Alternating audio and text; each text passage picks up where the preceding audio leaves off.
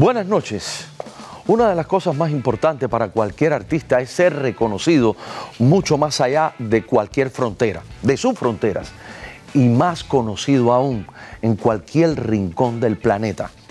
Por eso es muy importante que el arte de ellos llegue a las personas adecuadas.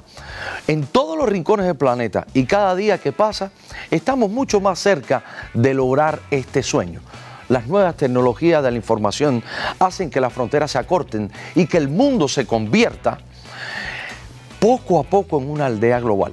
El fenómeno de que un tema en el, español el segundo idioma más hablado por, por, los humanos, se baile y se cante, lo mismo en Asia que en Europa, nos da la medida que, da, que cada día somos menos distantes y estamos mucho más integrados. Recuerdo, por ejemplo, la Copa de la Vida de Ricky Martin, que sirvió de tema para que el Mundial de, Francia tomara ese color. O la Macarena de los del Río. O más recientemente, de Despacito, ese paletazo mundial de Luis Fonsi, que se ha convertido en tema global. Y todo el mundo lo canta, hasta en África.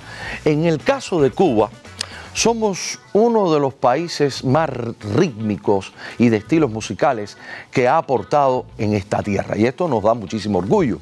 Por ejemplo, el danzón, el chachachá, la guaracha, la salsa, el mambo, en Mozambique, el pilón, entre otras. Todo esto son invenciones criollas que nos dan ritmo, color, sabrosura a la vida.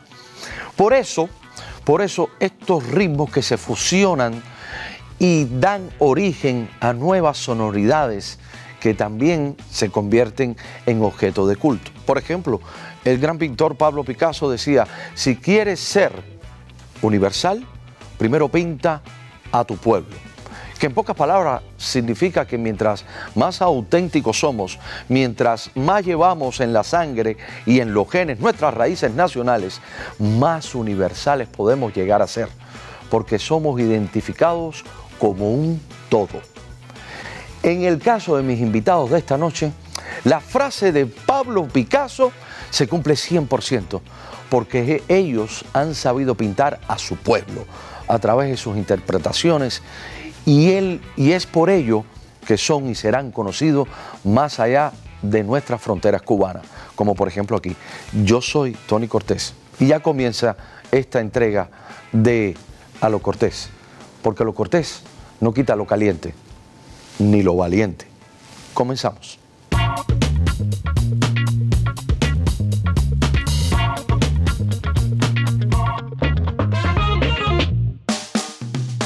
Este invitado es un productor musical, es cubano. Recientemente ha iniciado una vida en los Estados Unidos y fue fundador de la Oficina Secreta. Para develar los secretos de esa oficina y otras cosas más, recibo en Alo Cortés a Jay Simon. Jay Simon, bienvenido a Lo Cortés. Gracias, agradecido. Oye, tu, tu, nombre real es eh, Jovel Simón. ¿De dónde surge el Jay? Bueno, precisamente de, de lo complicado que es el nombre Jovel. Eh, no ha existido una persona que yo le diga Jovel y, me, y no me diga, ¿cómo? No, no entendí. Bueno, pero ¿a, ¿a, quién se le ocurrió de tu familia ponerte el nombre de Jovel? Eso es el mismo nombre de mi padre, se lo puso mi abuela y lo heredé yo también. Y nada, eh, lógicamente no es un Hereditario. Nombre hereditario. Pero me tienes que jurar aquí en este programa que no le vas a poner a tu hijo Jovel. No, no, no. No, de hecho ya tengo dos hembras y no, no ni una más. Basta. Bueno, tú eres uno de los productores y compositores eh, cubanos más premiados internacionalmente. ¿Cuál, ¿Cuál tú consideras que es tu obra más lograda? Tu número favorito, ¿ves? Ah, Ese que tú, cuando lo escuchas, tú dices, esto me mata, esto lo hice de verdad completo.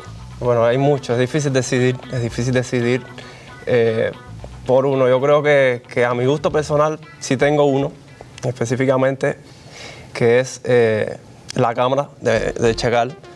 Fue, musicalmente es algo que me encanta, bien sencillo, quizás sea lo más... ¿Cómo dice para, el estribillo ese? Eh, te gusta posar para la cámara. Entonces es. De veras, de veras que es, es, uno de los números de Chagal que más me gustan a mí. Es algo bien sencillito, bien quizás que uno diga, wow, no es nada, pero a mí me encanta. Oye, me trae, tiene una magia. Y el Chagal es muy pesado. No, para nada. Si yo me, No, porque yo lo veo, no, no, no, no, no me refiero a su carácter.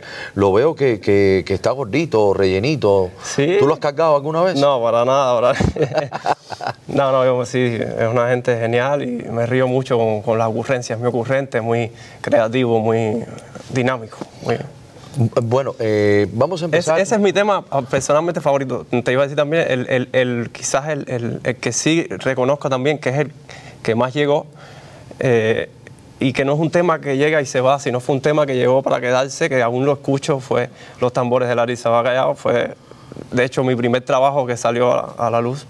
Y yo lo considero, sinceramente, es, es el que más quizás la gente ha asimilado. Y, Y, y vamos a llegar ahí porque quiero dedicarle un espacio a ese tema, pero poquito a poquito, porque si no, se me pierden nuestros amigos televidentes. A ver, eh, Jay, tú comienzas tus primeros pasos con Planner Record, una compañía italiana discográfica, y ahí fundas la oficina secreta. No precisamente. a Osmani. Es decir, primeramente, la oficina secreta sale de, de la Unión. Osmani y yo nos conocemos y comenzamos a, a hacer eh, nuestros primeros trabajos. eh, y surge el nombre Oficina Secreta. Es cuando empezamos a hacer los primeros temas, fue solamente él y yo como oficina secreta, sin, sin Planet aún. ¿Y dónde grababan en ese momento la oficina En ese secreta? momento que yo- todavía no había dinero, no había guaniquiqui, Oh, billuyo, astilla, como decimos los cubanos. Eso es único y eso era en Centro Habana, era una casa eh, de esas que en La Habana se pican al medio para sacar una casa abajo y una arriba, una pata. Y entonces, Una barbacoa. eh, no, más o menos, era como un entrepiso, sí, era un, tú sabes, teníamos los arquitraves, más o menos a esta altura aquí. Ajá. Ahí todo el mundo se partió la cabeza, eso fue ahí, todo el que iba a grabar tenía que chocar con Por eso ahora te pelas así, que estás más No, me velo por los golpes de, Centro Habana. me velo así, De la vida. Y ahí empezó todo muy bajo costo, muy sencillo, muy ¿Y cuándo firmas con los italianos? Eso fue hace aproximadamente tres años. Eh, Sí, fue bien, fue más reciente hacia acá donde eh, ya la disquera no me propone, tanto a Osman y a mí, como es decir, firmar y hacer las cosas quizá un poco más serias, con un contrato, trabajar más directa- eh, directamente con, con la disquera. Y en aquella época en que trabajabas en Centro Habana, produciste muchos temas musicales a muchos artistas reggaetoneros de, de Cuba, de, de- Eh, sí, produjiste. Sí, sí, eh, en ese momento era, eran, sí, eran muchos reggaetoneros, otros no. Era la época cuando el merengue, ahí empezó todo el merengue y los reggaetoneros de hecho hacían mucho merengue electrónico. Fue aquella época donde empezamos.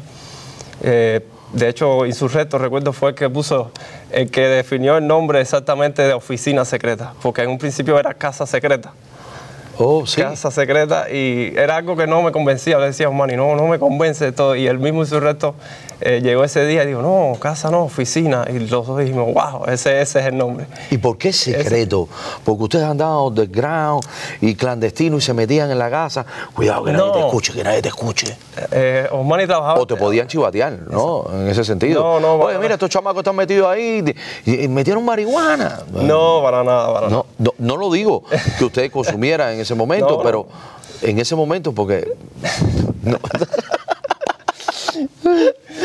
Pero el cubano, el cubano es muy hablador y a lo mejor en la bodega, en, la, en, en- en cada cuadra hay un comité y entonces la gente, la gente podía decir, no, estos chamacos están metidos ahí, que se están reuniendo, no. No. son, son testigos de Jehová. ¿No- ¿Nunca te acusaron de ser testigo de Jehová en No, época? no, yo soy, yo soy cristiano, soy cristiano, siempre. Testigo de Jehová. No, pero, pero, no, no, no, no, no. El nombre realmente sale eh, eh, producto que yo, yo era nuevo. Yo empecé, fue mi inicio. Bueno, tú eres nuevo, Jovel, tú eres una gente muy Ah. joven. Sí, bueno, pero en, en aquel momento Osmani ya era, mm, tenía sus canciones, era conocido, y comienza a trabajar conmigo y mucha gente empieza a preguntarle, eh, pero ¿dónde tú estás trabajando? ¿Dónde tú estás haciendo esas cosas que me gustan? Entonces, eh, Osmani empezó, ah, no, eso, no, Osmani quería como que guardarme, espérate que esto es mío. Sí. Y, y entonces de ahí sale eh, la idea de la oficina secreta o la casa secreta, ¿entiendes? Eso, la casa secreta. Y esa yo- relación con Osmani eh, aún persiste a pesar de, de lo- de los altibajos, eh, de su temperamento, de sus actitudes, de sus expresiones. Yo ¿Él está en Cuba ahora? Él está en Cuba y yo creo que él es una persona muy ¿Se clara. repatrió? No, nunca, se ha- él, él nunca se ha quedado. Ah, no, ah, bueno, ya, ya. Entonces, nada, eh, Osman y yo tenemos una relación de, de amigos, hermanos. Él siempre ha sido claro conmigo, nos llevamos genial. Sí, vamos a aclararle, hemos- vamos a aclararle claro, que es hemos- Osmani Espinosa. Espinosa, sí. Espinosa. Sí, sí, no, no, no, no, porque eh, como estamos hablando, a lo mejor la gente dice, ah, es Osmani García. No, Osmani Espinosa. Espinosa. Sí, nunca él y yo hemos tenido una discusión. De hecho, eh, yo tuve tremendo apoyo por parte de él eh, en cuanto a mi decisión de venir a trabajar aquí un poco. Él, yo creo que fue el único, además de mi familia, que, que aunque no estuvo 100% de acuerdo, porque imagínate, nueve años juntos, pero sí fue eh, alguien que me apoyó genial. Entonces tú, tú plantaste, tú plantaste en ese sentido, ¿no? Fuiste muy claro, oye, mira, yo voy a hacer carrera también en los Estados Unidos. Exacto, me senté con él y conversamos sobre eso. Fue una conversación complicada para mí, sobre todo, y para ¿Lloraste? todos. Por- ¿Lloraste? No, pero casi, casi, casi fue algo. Así como, así como yo que estoy a punto de llorar ahora. No, nueve años, nueve años de carrera, de intercambio de ideas, de convivir con una persona, eh, eh, es, es como, como un matrimonio, ¿no? Por supuesto. Eh, ¿Él compone y tú produces o tú produces y... y- cualquiera de las dos. A veces yo y- y- produzco. y eso, ¿Y esos derechos de autor cómo quedan compartidos? ¿50-50 o él se lleva el- No, no, como tal, él es el compositor, ¿no? Yo hago la parte musical, de ciertos temas llegamos a acuerdos. Eh, Claro, porque si tú le pones más a un tema, eso también Siempre. yo creo que es un problema de feeling, ¿no? Exacto, exacto, exacto. No, es que eso, él y yo sin duda hemos hecho una, una unión genial. Y, y el hecho de que yo esté aquí no, no quiere decir que, que- que estamos... Que mañana separados. puedas volver a trabajar con él. No, y de hecho sigo, sigo trabajando con él. Eso es algo que quisiera aclarar. Seguimos haciendo cosas juntos, a distancia. Bueno, independiente- Actua- Hace una, hace- estamos hablando casi todos los días. Ahora se puede, porque ya pues, por la internet, IMO, WhatsApp, todo, tú Exacto. sabes. Jay, eh, vamos al 2012 y 2013, carnaval y que suenen los tambores. Cuéntame. Sin duda, eso fue, ya como te decía ahorita, yo creo que eso marcó, marcó y, y- y es algo que ha trascendido. No son canciones estas que pasan al olvido. ¿Quién, quién fue las primeras, los primeros artistas que cantaron estas canciones? Eh, Larisa estuvo entre las, eh, sí fue una de las primeras, yo creo que la segunda. Y ya después salta a- a- y la hace grande Víctor Manuel. Exacto, exacto. ¿Cómo- eso cómo fue ya vino eso? tiempo después. ¿Cómo ocurre eso? Hay una llamada telefónica, un telegrama. Te mandaron un telegrama y te dijeron, hay astilla que viene en camino. Fue una llamada así directa a Osmani, por cierto, fue el compositor y, y fue así muy directo. Mira lo que tenemos grabado, oye esto. Y se la enviaron directamente, ya grabada, todo, y, y todo el mundo se quedó así, Y, y todo el mundo se quedó así. Y tú, y tú lo, primero que preguntaste es, ¿y cuándo pagan? Me acuerdo. ¿Cu- ¿Cuándo pagan? me acuerdo, él me llamó por teléfono y me dijo, oye esto, y me la puso por teléfono. Y uh, sí, cuando yo oí eso, yo, yo dije, ¿qué es esto? Yo no entendía, ah, me sonaba tan conocido y a la misma vez no entendía nada, ¿qué es esto? Y de pronto caigo y digo, ven acá, ¿qué cosa es esto? ¿Que ¿Quién es ese Víctor Manuel? ¡Wow! Una emoción increíble.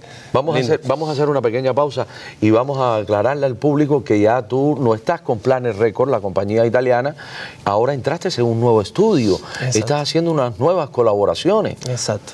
¿Cómo se llama? Eh, Another Level, eh, estaba trabajando allí ellos. eh, Otro nivel. ajá. Exacto. Estás a otro nivel totalmente. Otro nivel, eh, ellos me abrieron las puertas, son gente sin duda geniales. Creo que Dios las puso ahí en mi camino. Súper contento de estar trabajando con ellos. Y pues sí, nada, esta decisión de, de venir aquí fue una decisión bien personal mía.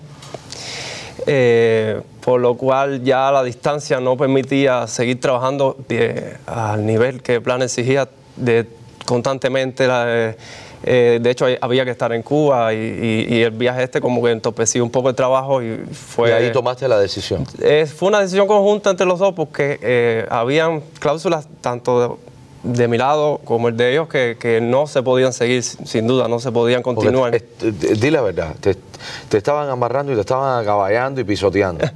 no, no. Habían cogido mango bajito contigo. Tampoco así, yo eh, les, les tengo un gran aprecio, sin duda. Fueron tiempos lindos y, y- y para nada. Pero hay cosas que se Pase hacen lo que mejor pase, lo en que sea, no- libertad. en libertad y tenías que tomar esa, esa decisión y estar libre, papá. Exacto, no, yo creo que todo tiene su momento y, y este, Todo empieza este y se acaba. Se llamaba Cuquita. sin duda, sin duda eh, tenía que hacerlo. Fue una cosa que ya no... Ahora, vamos a entrar a una etapa mucho más productiva y más grande en tu carrera. Sergio George. ¿Qué significa ese nombre para ti? eh, un ejemplo de, de- de, como todo, como productor, músico, eh, exitoso y, y sobre todo que ha, que ha trascendido, que hoy en día eh, sí, sigue estando ahí. Es bien difícil mantenerse, yo creo que... Y él es un ejemplo, un ejemplo sin duda. Y fue bueno conocerlo, estuvo... Es decir, tenerlo allí en, en casa fue algo increíble, tan sencillo, fue sin duda una experiencia genial. Es decir, estar allí, fue, se, se hicieron algunos proyectos en aquel momento, un- de hecho los temas aquellos creo que era carnaval o algo así. Sí, carnaval, Se hicieron carnaval.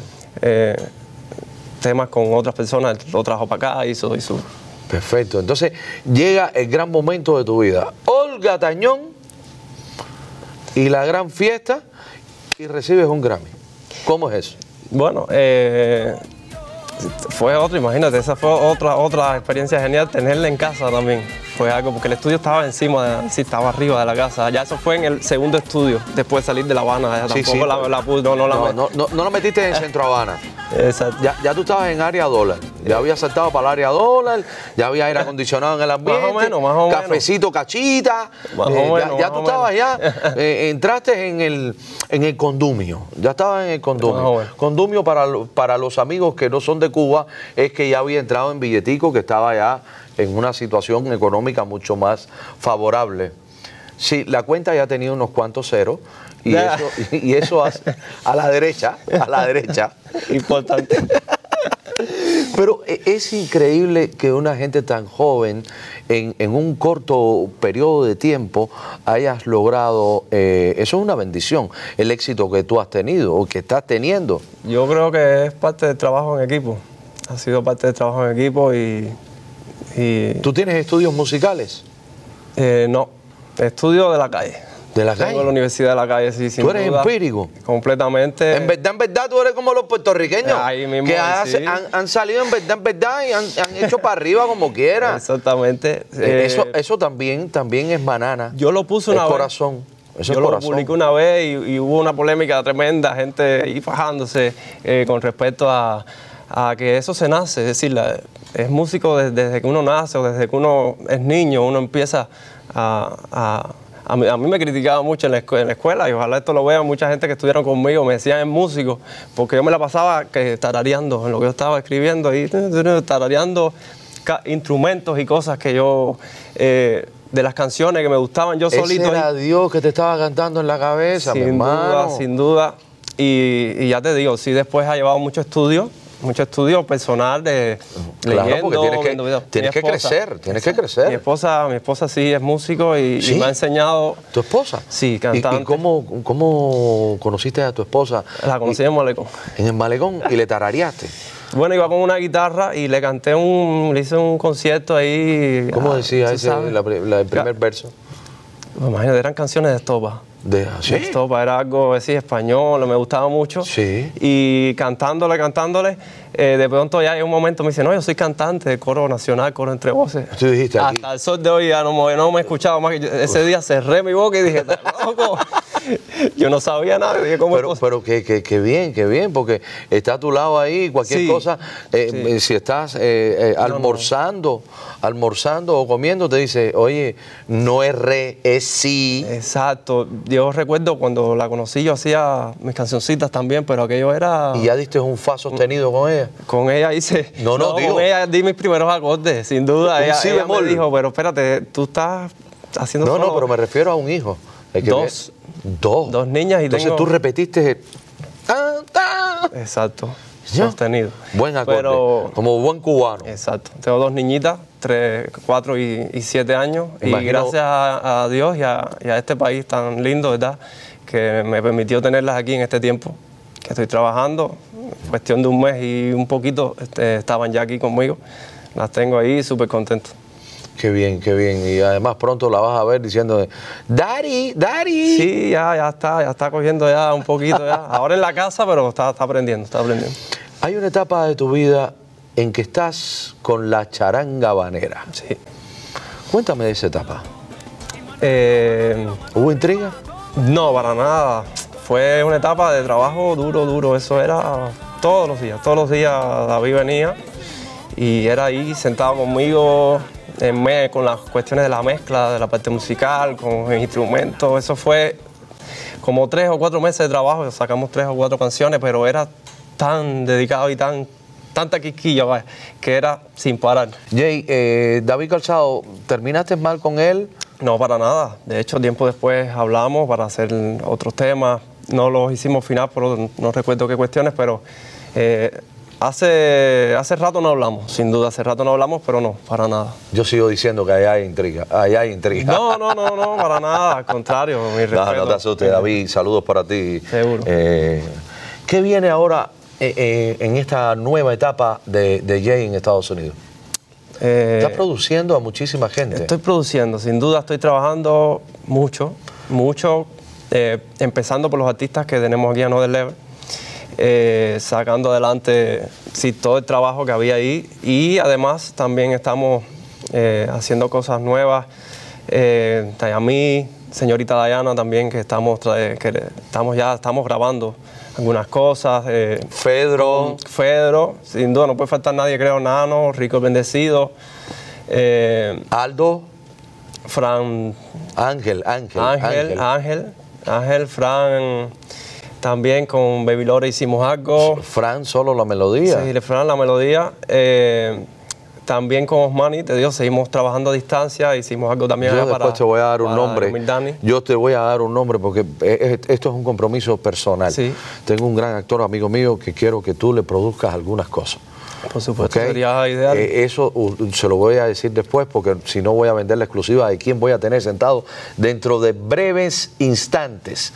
Preguntas y respuestas. Sí. Yo te hago una pregunta y tú me, tú me dices sí o no. Esto es rápido, esto es fácil. Dímelo. ¿Con partitura o de oído?